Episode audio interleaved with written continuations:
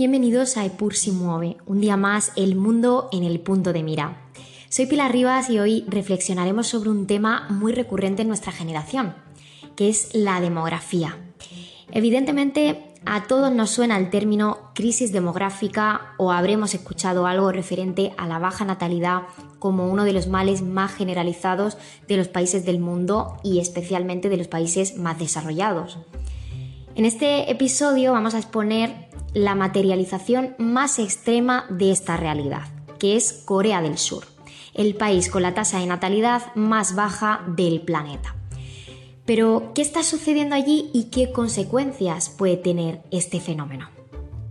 En 2021, Corea del Sur volvió a registrar una tasa de natalidad inferior a un hijo por mujer, concretamente 0,81 niños en promedio un dato que representa una disminución de 3 puntos en comparación con 2020 y que supone además el sexto descenso consecutivo en el país. Además, en 2020, por primera vez en la historia, murieron en Corea más personas de las que nacieron.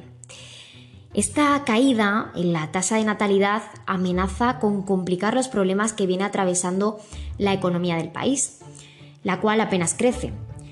En las economías más avanzadas del mundo el promedio de hijos por mujer es de 1,6, que también es bastante bajo, puesto que el nivel de reemplazo generacional se da en el 2,1, esto es, 2,1 es la cifra que garantiza que una población se mantenga y sobreviva en número, pero aún así el promedio de hijos por mujer en los países más avanzados a nivel internacional es el doble que en el país asiático. Si las tendencias actuales persisten, el gobierno predice que en cuatro décadas la población se reducirá a 39 millones, de los más de 51 millones que hay actualmente, y que más del 46% de la población tendrá más de 64 años. El cambio de tendencia es evidentemente muy notable. Otro dato impactante que, que nos puede decir algo sobre esta tendencia es el que indica que a principios de la década de los 70 las mujeres tenían una media de cuatro hijos, para que veamos cómo se ha ido reduciendo mm, pues de una forma bastante drástica. Viendo el desesperanzador contexto del país, Corea del Sur lanzó un equipo de trabajo para ampliar los esfuerzos políticos destinados a hacer frente a los desafíos demográficos.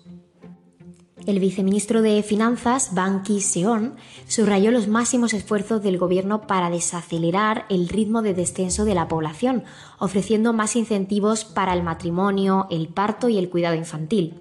Esto no es lo único, porque anteriormente también se habían aprobado para su puesta en marcha en 2022 paquetes de asignaciones mensuales por cada recién nacido y por bebé que no superara los 12 meses de edad.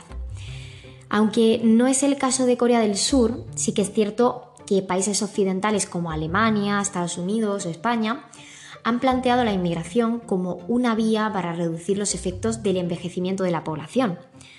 No obstante, la cuestión migratoria es un asunto muy complejo que genera grandes retos de integración en los países que los acogen e importantes debates sobre aspectos como son los choques culturales, la inmigración ilegal, la trata de personas, la obtención de la nacionalidad o las desigualdades sociales.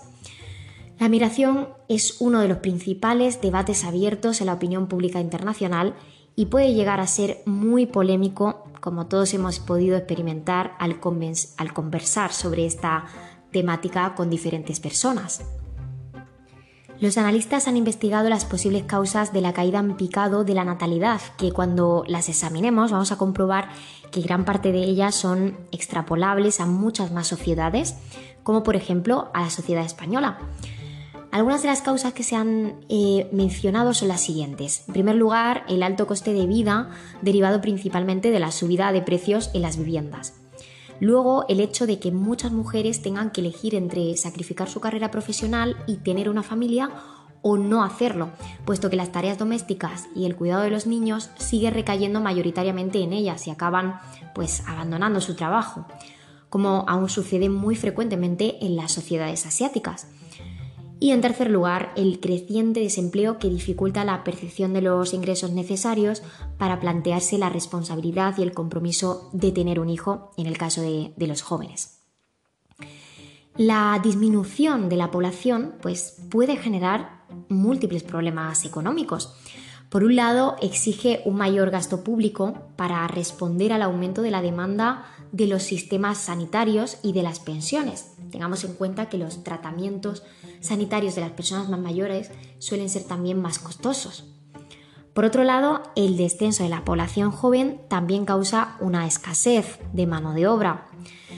Y por supuesto, el hecho de que haya menos población activa también implica, en cierta manera, la pérdida de innovación y de dinamismo social, ya que suele ser la población joven y adulta la que se encuentra en las condiciones propicias para investigar, estudiar, trabajar y poner en marcha nuevos proyectos a nivel político, económico, social y cultural. Sin duda, una población cada vez más envejecida y el nacimiento de un número cada vez menor de hijos constituyen dos de los grandes retos del futuro próximo del mundo en el que vivimos. Una cuestión que afectará inevitablemente al curso de las relaciones internacionales. Y bien, eso es todo lo que os vamos a contar hoy. Muchas gracias por habernos escuchado otro episodio más. Les esperamos la semana que viene aquí siempre en Epur se mueve.